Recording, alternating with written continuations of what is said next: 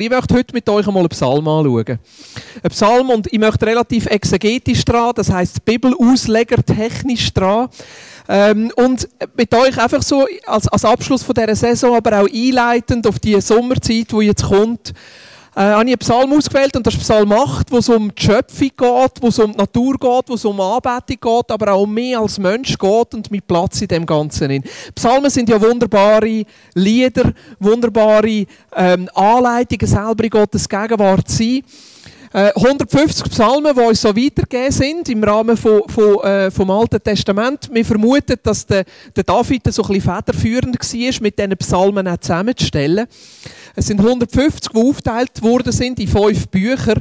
Und das ist so ein bisschen die Anlehnung an die fünf Bücher Mose. Der David, der sich einreiht eigentlich zu diesen grossen Mannen, wir können fast sagen Theologen im Alten Testament wo immer wieder so ein bisschen das Lob Gottes durchkommt. Und ich glaube, so ein bisschen, was Psalmen eigentlich uns zeigen, ist, dass es am Ende von unserem Leben eigentlich darum geht, ein Leben zu führen, wo Gott einfach anbetet. Mit unseren Taten, mit unseren Worten, mit dem, wo wir sind. Mir hat das so treffend gedacht, das dritte Lied, das wir gesungen haben. Gott, ich will, dass du der Mittelpunkt bist von meinem Leben. Und zwar nicht nur in der Stärke, sondern auch in der Schwäche. Auch in der Schwäche sollst du der Mittelpunkt sein. Und das ist das, was mich so fasziniert bei den Psalmen. Die Psalmen, obwohl sie äh, die Gottesbeziehung ausdrücken, Gottes Gegenwart ausdrücken, sind sie gleich immer eine Reflexion von unserem Alltag, wo wir drinnen stehen. Vom Zerbruch manchmal auch, von der Bedrängnis, von den Herausforderungen, vom Frust, von der Enttäuschung, die hier durchkommt und gleichzeitig immer wieder einfach die Anbetung von Gott und der Schöpfergott, der im Mittelpunkt steht und in dem Innen nachher auch durchdrückt. Also das ist so ein bisschen Psalmen. Heute schauen wir den Psalm 8 miteinander an, ähm, wo so ein bisschen... Ähm, in der Mitte steht von ein paar anderen Psalmen, also Psalm 1 und 2 sind so ein bisschen wie die Einleitung ins gesamte Psalmbuch, wo es um die Weisheit geht, um, um die Anbetung geht. Und nachher haben wir vor dem Psalm 8 haben wir äh, Psalm 3, 4, 5, 6 und 7, wo alles so ein bisschen Verfolgungspsalm oder Bedrängnispsalm oder Gott errette mehr Psalmen sind. Und nachher kommt wie Psalm 8, wo eigentlich das Thema von der Bedrängnis noch einmal aufnimmt, aber wie in eine andere Richtung hineingeht. Und ich glaube, dass so ein bisschen die Anordnung der Psalmen nicht zufällig ist, sondern auch, wenn wir einen einzelnen Psalm anschauen, auch die anderen Psalmen, die vorher und nachher kommen, wie die Bedeutung von dem Psalm, von dem einzelnen Psalm, äh, nachher drin spielt. Ich sage nachher noch etwas über, wie aus der Psalm zustande ist, aber ich habe euch Blätter auf dem Tisch da und auch hinten auf der Bank da und dort auf dem Tisch in der Mitte setzt noch etwa 100 kopiert, also es hat für alle Längen. Ihr müsst vielleicht einfach schnell schauen, wo noch Führung sind. Und ich habe gedacht, dass wir jetzt uns kurz Zeit nehmen könnten, jedes für sich einfach einmal den Psalm durchlesen. Ich habe noch drei Versionen ähm, aufs Blatt. Die erste Version links auf dem Blatt ist die Elberfelder Übersetzung, eine relativ wortgetreue Übersetzung. In der Mitte, das ist mein, mein absolut Lieblings, ähm, man kann dem nicht Übersetzung sagen, sondern es ist eine Verdeutschung. Der Buber war ein jüdischer Philosoph und er zusammen mit seinem Kollegen Rosenzweig hat das ganze Alte Testament verdeutscht. Also er hat versucht, die hebräische Sprache überzuretten ins Deutsche.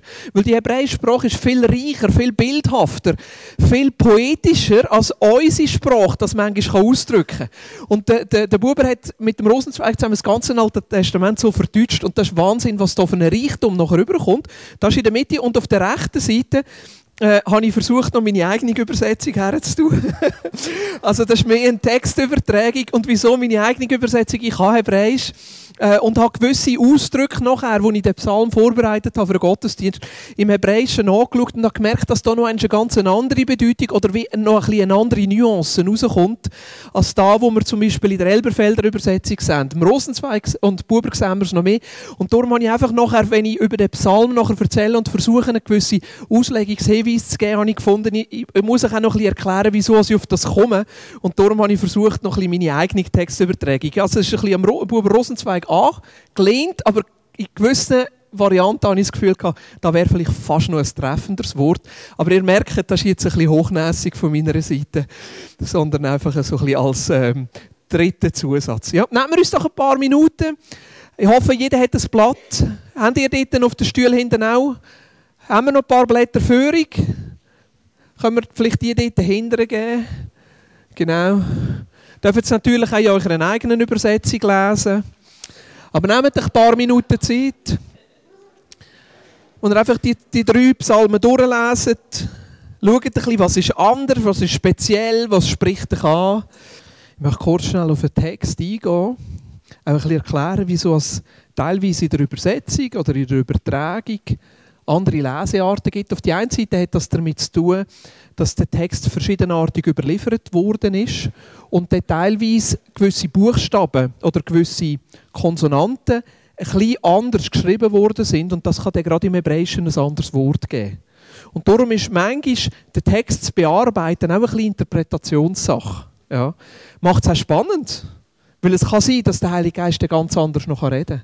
Das Zweite ist, dass Hebräisch so eine reiche Sprache ist und teilweise auch so ein mehr ausdrücklich ist, dass wir je nachdem, was wir das Gefühl haben, welchen Ausdruck also jetzt gemeint ist, es ein bisschen so oder so eine äh, Bedeutung könnte sein. Das macht es auch wieder spannend. Darum ist es auch schön, dass wir immer wieder einen Psalm zum Beispiel in verschiedenen Übersetzungen kann lesen kann. Jetzt, was ist so ein bisschen der Unterschied? Was sehen wir in diesen drei, in diesen drei Textvarianten, wo die Unterschiede sind? Das ist im Vers 2. In der Elberfelder Übersetzung redet es davon, dass Gott seine Herrlichkeit auf den Himmel leitet. Und im Buber äh, seine, seine Verdeutschung redet eigentlich davon, dass von, von, etwas von Singen. Ich will Gottes Herrlichkeit besingen. Und das hat etwas damit zu tun, dass im Hebräischen dort das Wort steht, das heißt Tana. Und Tana ist das Wort von legen. Aber es gibt auch noch ein anderes Wort, das ganz ähnlich tönt, wo nämlich in dem Wortstamm könnte singen heißen. Ja.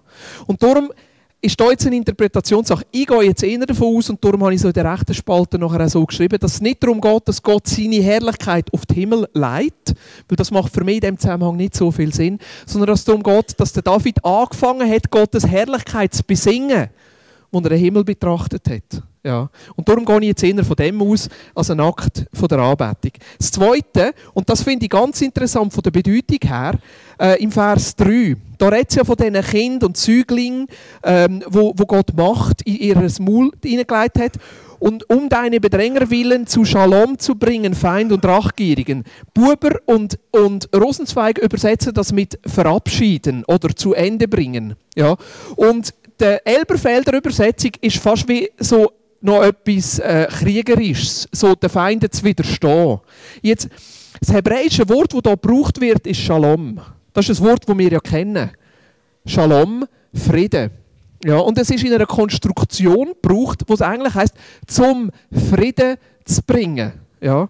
Und jetzt jemanden zum Frieden zu bringen, ja, habe ich das Gefühl, dass das nicht etwas ist, wo kriegerisch gemeint ist oder so ein bisschen im Gegensatz gemeint ist, sondern dass etwas gemeint ist, wie jemanden zu der Ruhe, zum Frieden zu bringen. Oder, darum habe ich es nachher mit Shalom übersetzt, ich glaube nicht, dass Jesus der Frieden ist.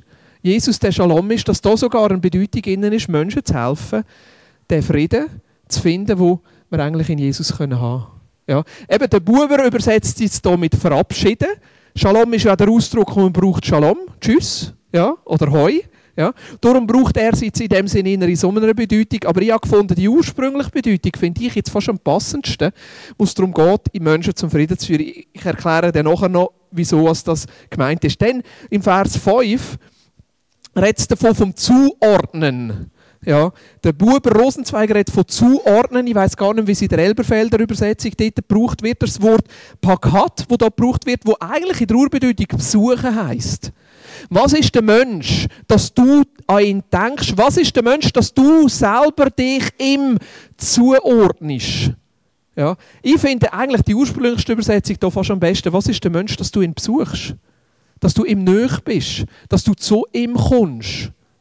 Und ich habe das Gefühl, dass da schon der Psalm eine, eine Andeutung macht auf das, was Jesus später wird machen dass Gott unter uns lebt und uns besucht und auch immer wieder neu besuchen will. Darum habe ich es gefunden, wir sollten es eigentlich fast mit dem Besuchen übersetzen. Und fast der stärkste Ausdruck sehen wir nachher im Vers 6. Nur wenig geringer als Engel hast du ihn gemacht, übersetzen sie in der Elberfelder Übersetzung. Jetzt, wenn wir den Buber schauen, der jüdische Philosoph, er sagt, nur wenig, nur wenig mehr als göttlich hast du ihn gemacht. Und das hebräische Wort da ist eigentlich Elohim. Und Elohim ist das Wort für Gott, ist eine Bezeichnung für Gott. Elohim. Ich, ich, vermute, dass die Übersetzer von der Elberfelder Übersetzung sich nicht getraut haben, nicht getraut, einfach sich nicht getraut haben zu übersetzen, dass da ja wirklich Gott gemeint ist oder das Göttliche gemeint ist und es darum nachher mit Engel übersetzt haben. Ja. Es wird fast nie, das Wort Elohim wird fast nie mit Engel übersetzt, aber wahrscheinlich haben sie gefunden, nein, das kann doch nicht sein, dass der David da sagt, dass der Mensch nur wenig tiefer ist als Gott selber. Aber ich finde, dass das eigentlich genau das ist, was der Vers ausdrückt. Jetzt gehen wir doch den ganzen Psalm mal anschauen. Der David fängt an und er schreibt dort dem Chorleiter nach der Gittit ein Psalm von David. Wenn ich ansehe deinen Himmel, das Werk deiner Finger, Mond und Sterne, die du festgesetzt hast. So fängt er an. Dem Chorleiter auf der Gittit. Das ist jetzt ein bisschen äh, umstritten, was die Gittit ist. Teil sagen, es ist ein Instrument. Andere, und ich habe das Gefühl, dass, dass das jetzt ein bisschen treffender ist, gehen davon aus, dass hier Gad gemeint ist. Und das ist die Stadt der Philister, wo eine der Städte war, wo sich der David versteckt hat, wo er vor dem Saul auf der Flucht war. Ja. Jetzt, wie komme ich auf das? Einfach in der Einordnung der Psalmen. Psalm 3 bis 7, wie ich vorher gesagt habe, sind so Fluchtpsalmen. Sind so Psalmen, da, der, der, der Edomiter wo, oder der Benjaminiter, wo, wo, der, wo, wo mich verflucht, wo schreibt der David. Oder Gott äh, schützt mich vor meinen Bedrängern, rett mich raus aus dieser mühsamen Zeit. Und ich habe das Gefühl, eigentlich, da, das meint, dass der Psalm so ein in dem Kontext entstanden ist, wo der David auf der Flucht war vor dem Saul. Der David ist vom Samuel gesalbt worden als König. Der Saul ist aber zu dieser Zeit noch König gewesen. Der Saul hat gewusst, da läuft etwas schräg, weil schließlich bin ich ja der König und ich will, dass meine Söhne selber wieder zum König werden. Aber der David hat die Berufung schon gehabt, der König zu sein. Der Saul hat ihn verfolgt und der David hat nichts anderes machen als zu flüchten. Und eigentlich ist nachher fast das Schlimmste passiert. David hat zu den Feinden von Israel müssen flüchten. Er hat zu den Menschen müssen flüchten, die eigentlich gegen Israel gekämpft haben. Er ist kollaboriert. Ja. Er hat sich mit den Feinden verbündet und hat selber nachher mit diesen Philister zusammen gegen sein Volk gekämpft. Und das war in dieser Zeit. Und was passiert da, wenn ich ansehe deinen Himmel, das Werk deiner Finger, Mund und Sterne, die du festgesetzt hast? Wahrscheinlich so in einer Zeit, also interpretiere jetzt einfach einmal. Wahrscheinlich in so einer Zeit, wo er völlig frustriert war, wo er, wo er denkt hat, was passiert da, wo er sich unsicher war, gilt das überhaupt, wo Gott mir dazu gesagt hat? Ist die Berufung überhaupt sicher? Wahrscheinlich in so einer Zeit ist er raus, ist dort an dem, an, dem, an dem Ort, vielleicht unter einem Baum gehockt, hat den Himmel angeschaut, hat die Sterne angeschaut und ist unter diesen Sternen Gott begegnet. Vielleicht mitten in dem, in dem Zerbruch, mitten in dem Frust drin. Mitten in dem Unverständnis drin. Gott, was willst du eigentlich mit meinem Leben? Hat er die Sterne gesehen und hat gemerkt, Gott ist grösser. Gott ist grösser als da, wo ich im Moment drinnen stehe. Gott ist grösser. Wenn ich ansehe, deinen Himmel, das Werk deiner Finger, Mond und Sterne, die du gesetzt hast, und was passiert, er fängt an, Gott anbeten. Yahweh, unser Adonai du mein Herr. Mein Gott, mein Herr Adonai ist der Herr, der Herrscher, der Meister. Jahwe ist der Name für den Gott, wo, wo schon war, wo ist und wo wieder wird sein. Irgendwo der unfassbare Gott, der über allem steht. Und gleichzeitig sagt David nachher, du bist mein Meister, du hast es im Griff. Mein Leben gehört dir. Auch wenn ich im Moment in einer Zeit bin, wo ich es nicht verstehe, Gott, du kennst mein Leben und mein Leben gehört dir und dir kann ich vertrauen. Und er sagt, wie gewaltig ist dein Name auf der ganzen Erde. Ich will besingen deine Herrlichkeit über die Himmel. Aus der Kinder der Säuglinge Mund hast du eine Macht gegründet, um deiner Bedrängen willen zu Shalom zu bringen, Feind und Rachgierigen. Der Ausdruck von einfach Gott anbeten in allen widrigen Umständen. Der Ausdruck, irgendwo können Gott in dieser Natur zu erkennen und ihm Antwort geben da redet für mich einfach die, äh, über die Berufung, die wir alle haben. Die Berufung, einfach dem Gott ihr zu geben. Die Berufung, ihn anzubeten. Den Gott zu ehren, ihn zu loben. Aber ich merke auch, damit wir überhaupt in so eine Form von der Anbetung hineinkommen, ist es wichtig, dass wir immer wieder zur Ruhe kommen in all diesen Herausforderungen, wo wir drinnen stehen, dass wir so einen Moment haben, wo wir einfach zur Ruhe kommen. Für mich ist das so, wenn wir hier zusammen sind und unserem Gott Lieder singen. für mich ist das so ein Moment, wo ich einfach zur Ruhe komme. Wo ich all diese Herausforderungen mit Schule und Kind und Bankkonto und allen anderen Situationen einfach mal ablegen und kann zur Ruhe kommen und kann sagen, Gott, du bist Gott. Das ist für mich, sind für mich so Situationen, vor Gott zu kommen und einfach bewusst zu werden, dass Gott ja Gott ist und dass Gott über allem steht und er schlussendlich im Griff hat. Das sind die Situationen, wo ich selber zur Ruhe kommen kann und ihn einfach anbeten kann. Was beim David hier passiert, dass in dieser Anbetung ihm selber bewusst ist, wie unbedeutend er eigentlich ist. Ich stelle mir so vor, wie der David dort unter dem Baum hockt, den Sternenhimmel anschaut, wie Gottes Gegenwart vielleicht kommt, wie er sich bewusst wird, wie groß das Gott ist und gleichzeitig sich plötzlich bewusst wird, wie unbedeutend er vielleicht selber ist. Ab und zu geht es uns doch so. Schauen wir die Welt an, schauen wir die Leute an, denken wir 8 Millionen, 8 Milliarden Leute. Wer bin ich schon? Was bin ich schon mit meinem Leben, mit meinen unbedeutenden Problemen?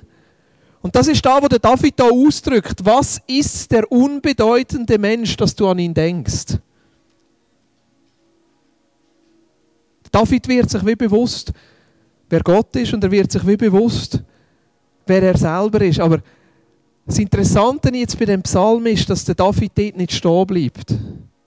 Gottes Gegenwart und Gottes Größe und die Anbetung führt bei ihm eigentlich nicht dazu, dass er denkt, wie unbedeutend bin ich, wie schlimm bin ich, sondern es führt noch eine tiefere Gegenwart Gottes. Wo er nachher sagt, Gott, und obwohl ich so unbedeutend bin, trotzdem denkst du an mich. Trotzdem nimmst du mich wahr. Trotzdem kennst du mich. Für mich ist das ein Ausdruck von dieser Zuwendung, wo Gott uns Menschen gibt. Im nächsten Vers ist sogar noch krasser ausgedrückt. Da heißt es, was ist der Adamsohn, dass du ihn aufsuchst? Was ist der Adamsohn, dass du ihn aufsuchst? Natürlich könnte man jetzt sagen, der Ausdruck Adamsohn, das meint einfach Mensch. Was ist der Mensch, dass du ihn aufsuchst? Aber ich glaube, dass der David den Ausdruck sehr bewusst gewählt hat, nämlich darauf zu verweisen, dass der Adam ja der war, der sich vor Gott abgewendet hat. Der war, der mal in dieser Beziehung mit Gott gestanden ist und sich bewusst vor Gott abgewendet hat und gesagt hat, Gott, mit dir wollte ich eigentlich nichts mehr zu tun haben. Und wie wir alle ja eigentlich auch in diesem Zustand von Abwendung von Gott geboren sind. Und wir alle in unserem Leben eine Form von Zerbruch tragen. Wir alle in unserem Leben eine Form von Sünde tragen. Brigitte hat das vorausgedrückt. Sie hat eine Liste geführt, wo sie aufgeschrieben hat, was in dieser Woche alles nicht gut gelaufen ist. Das kann ihm kaputt machen. Und in dem Sinne sagt David, was ist das für ein Gott, der trotz meinem Zerbruch, trotz meiner Fehlerhaftigkeit, trotz meiner Unbedeutendheit, oder wie, wie, wie das, was immer ausdrücken dass du an mich denkst und mich sogar aufsuchst. Dass du mir sogar näher kommst. Dass der Gott in Christus unter uns gelebt hat und uns näher ist, dass der Gott immer wieder neu Teil von unserem Leben will sein will, der mit seiner Gegenwart und will teilhaben dem, wo wir drinnen stehen, in unserem Alltag. Was ist das für ein Gott? Der David ist sich in dieser Anbetung und in dieser Gottesgegenwart bewusst worden, dass er auf der einen Seite ja unbedeutend ist und trotzdem, dass sich Gott ihm ganz zugewendet hat. Dass Gott sich nicht abwendet, sondern uns Menschen, dir und mir, ganz zuwendet. Und ich stelle mir vor, dass das in ihm selber auch eine Zuwendung zu Gott ausgelöst hat. Und in dem Sinne wird er sich bewusst, wer er ist. In dem Sinne wird er sich bewusst, was er für einen Auftrag hat. Weil was jetzt kommt, ist, dass er plötzlich sich bewusst wird, was er ja selber in Gottes Angesicht ist. Er sagt nachher im nächsten Vers, ließest ihm ein geringes nur mangeln, wie Gott zu sein, krönst ihn mit Ehre und Glanz.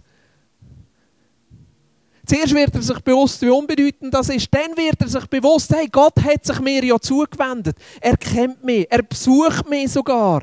Und plötzlich versteht er, hey, ich als Mensch, in Gottes Augen, bin nur wenig geringer. Ich bin nicht ein Zufall. Ich bin nicht so wie ein Tier. Ich bin Gottes Gegenwart geschaffen. Nur wenig geringer als Gott. Der Paulus drückt es nachher im Neuen Testament, im 2. Korinther 5, 17, drückt er es so aus, dass wir ein neues Wesen sind in dem Christus. Der Gott, der sich uns zugewendet hat, lädt uns ein, dass wir uns dem Gott zuwenden und selber wieder zu neuen Wesen werden. Im 2. Petrus 1 heißt sogar, dass wir Teilhaber sind von dieser göttlichen Natur. Dass Gott seine, seine Natur, seine göttliche Natur in uns hineinleitet und wir können teilhaben dieser göttlichen Natur. Darum glaube ich nicht, dass es vermessen ist, das so zu übersetzen, dass wir nur wenig geringer sind als der Gott. Ließest ihm ein geringes nur mangeln, wie Gott zu sein, und nachher du krönst ihn mit Ehre und Glanz. Da finde ich so einen wunderbaren Ausdruck. Krönen. Gott leitet jedem Einzelnen von uns eine Krone an. Wo er seine Herrlichkeit und sein Glanz auf unser Leben legen will. Wo wir nicht einfach unbedeutende Menschen sind. Keiner von uns, wo keiner von uns ein Produkt vom Zufall ist, wo egal wie zerbrochen oder wie bedrängt oder wie schlecht das im Moment uns geht, trotzdem der Gott will uns besuchen und will uns immer wieder neu krönen mit seinem Glanz und seiner Herrlichkeit. Wow, was für eine Identität gibt uns da Gott? Was für ein Zuspruch. Nicht wegen uns, sondern wegen ihm. Nicht wegen uns, sondern weil er sich dazu entschieden hat, dass er sich uns neu zuwendet. Ah, ich wünschte mir, ich wäre mit dem David dort unter dem Baum gehockt. In dieser Gegenwart, verstehst du, wo er angefangen hat, Gott anbeten und in dieser Anbetung Gott begegnet ist und sich selber bewusst worden ist, wer er ist in dieser Gegenwart Gottes, in dem Gegenüber von dem Gott, wird sich plötzlich seiner Identität bewusst. Und das Nächste ist, dass er plötzlich versteht, dass Gott ihm Autorität gegeben hat. Du setzt ihn zur Herrschaft ein über die Werke deiner Hände. Alles setzt du ihm zu Füßen, Schafe und Rinder allesamt. Und auch das Getier des Feldes, den Vogel des Himmels und die Fische des Meeres was die Pfade der Meere durchwandert. Aus seiner Identität heraus, wo er anfängt zu verstehen, wie Gott ihn sieht, hat er plötzlich auch verstanden, dass Gott ihn ja dazu berufen hat, Herrschaft auszuüben. Genauso wie Gott ihm Adam das übertragen hat, vermehr die, bevölkere die Erden und mach sie dir untertan, schau, dass sie in der richtigen Bahn läuft. So werden wir als Menschen wieder in diesen Zustand zurückversetzt. Darum glaube ich, ist es unsere Aufgabe, dass wir für die Natur schauen. Dass wir unser Umfeld gestalten, dass wir Verantwortung übernehmen für unser Leben, für unsere Familie, für unser Umfeld. Weil Gott uns eine Autorität gegeben hat. Weil Gott mit uns zusammen sein Reich in unserem Umfeld sichtbar machen. Aber es kommt aus dieser Anbetung heraus. Nicht aus unserer Leistung, sondern aus dieser Gegenwart heraus, wo wir anfangen, Verantwortung übernehmen. Dass wir anfangen, seine Herrschaft auszubreiten, seinen Frieden auszubreiten, sein Reich sichtbar zu machen. Und so, so glaube ich, dass wir in diesem Psalm eigentlich so die zwei Aufträge sehen, wo Gott uns zudenkt. Das eine ist der Auftrag, ihn einfach anzubeten. Und darum hört es nachher auch auf, der Psalm. Jahwe, unser Adonai, wie gewaltig ist dein Name auf der ganzen Erde. Unsere Aufgabe ist, dem Gott einfach Ehre zu geben. Ihn immer wieder anzubeten, mit Liedern, mit Ausdrücken, mit Worten, in dem, was wir einander erzählen, was wir mit Gott erlebt haben, aber auch mit unserem Lebensstil. Dass wir uns Gott hergeben und das tun, was er uns aufs Herz legt. Aber das Zweite, was ich auch glaube, was unsere Aufgabe ist, ist, den Frieden, den Shalom auszubreiten, dort, wo wir sind. Darum ist es mir auch wichtig, euch das zu erklären mit dieser Textübersetzung. Da, wo es in der Mitte heißt, aus der Kinder, der Säuglinge Mund hast du eine Macht gegründet, um deiner Bedränger willen zu Shalom zu bringen, Feind und Rachgierigen glaube nicht, dass es unsere Aufgabe ist, gegen Sachen zu kämpfen. Ich glaube nicht, dass es unsere Aufgabe ist, gegen Menschen zu kämpfen. Sondern ich glaube, dass Gott uns eine Autorität gegeben hat, einfach Gottes Gegenwart und Gottes Frieden einzuladen in widrige Umstände, dass sich dort sein Frieden durchsetzt. Ich meine, für mich ist das, das Leben von David hier wirklich ein Vorbild. Wie manchmal hat er die Chance gehabt, den Saul umzubringen. Wie manchmal hat er die Chance gehabt, kriegerisch seine Berufung zu erfüllen. Und er hat es nicht gemacht. Sondern er hat immer wieder Raum gelassen dass Gott kann wirken kann und dass Gott selber mit seinem Frieden kann kommen Und am Schluss sogar hat er trauert, wo der Saul nachher umgekommen ist. Es war für ihn nicht eine Freude, dass sein Widersacher endlich umkommt, sondern es war für ihn traurig, weil er gewusst hat, es wäre eigentlich nicht Gottes Plan gewesen, dass er so rauskommt. Für mich ist das so eine Verheißung, einfach zu merken, dass Gott uns seinen Frieden anvertraut. Dass der Jesus, der in uns lebt, ein Friedenfürst ist. Dass es immer wieder geht, seinen Frieden auszubreiten. Nicht gegen Menschen zu sein. Nicht gegen Sachen zu kämpfen. Im Gegenteil, sondern das Gute einzuladen. Bedränger zum Frieden zu bringen. Die Rachgierigen zum Frieden zu bringen. Die Freunde zum Frieden zu bringen. So glaube ich, ist das so, das, was in den Psalmen so stark vorkommt. Der Gott, der uns so eine Identität gibt. Als sein Gegenüber. Der Gott, der uns Autorität gibt, dass er sogar ins Maul von Säuglingen und von Kindern und vielleicht ist das da, wo Jesus auch meint, nachher in, in, in der Bergpredigt. Selig sind die Schwachen. Oder an einem anderen Ort, wo er sagt, werdet und glaubt wie Kinder. Ich bin nicht sicher, ob es da wirklich meint, Kinder oder Säuglinge so, wie sie eben sind, sondern vielleicht auch meint, wir selber in unserer Schwachheit, in unserer Unfähigkeit, in unserer Unmöglichkeit, überhaupt Frieden zu bringen oder selber im Frieden zu leben, wo er in unsere Worte hinein eine Macht legt, wo wir, wenn wir anfangen, den Gott zu loben und den Gott anzubeten, wo sich anfängt, seine Gegenwart auszubreiten. Wo wir trotz allen widrigen Umständen von dem Jesus erzählen und von seinem Frieden zeugen und von dem erzählen, was Gott in unserem Leben tut und sich anfängt, den Frieden auszubreiten. Aber es ist eine Macht in unserer Zunge. Über was reden wir? Über das Schlechte oder über das Gute? Das heisst nicht, dass wir das Schlechte einfach weglassen und sagen, das, das ignorieren wir. Sondern wir schauen die Realität an und gleichzeitig verstehen wir, dass es noch eine größere Realität gibt. Nämlich eine Realität, wo Gott König ist. Wo er der Jahwe ist, der, der war, der, der ist und der, der ewig wird sein. Und er ist nicht nur Jahwe, sondern er ist Adonai, er ist mein Herr, mein Meister, der sich für mich interessiert, der mich kennt der sich mir zuwendet, wo mir besucht. Wo mir ein Wesen gibt, das nur wenig, wenig geringer ist als seine göttliche Natur, wo mich krönt mit Herrlichkeit und Glanz und mir eine Autorität gibt. Ich möchte gerne ein paar Minuten machen, wo wir einfach die Gedanken vertiefen, den Psalm vertiefen. Du darfst dir gerne noch eine Zeit nehmen, das durchzulesen. Vielleicht macht das Sinn, was ich erzählt habe, vielleicht auch nicht so. Und ich möchte dich einfach einladen, dir drei Fragen zu stellen. Es hat auch noch Notizzettel auf dem Tisch, wo du kannst anhand von diesen drei Fragen Gedanken machen Was ist so da, wo du das Gefühl hast, wo Gott dir heute Morgen sagen will? Was willst du mitnehmen? Was ist vielleicht der Gedanke, den du weitertragen in die nächsten Wochen? Und was könnte etwas sein, wo du sagst, so will ich es umsetzen?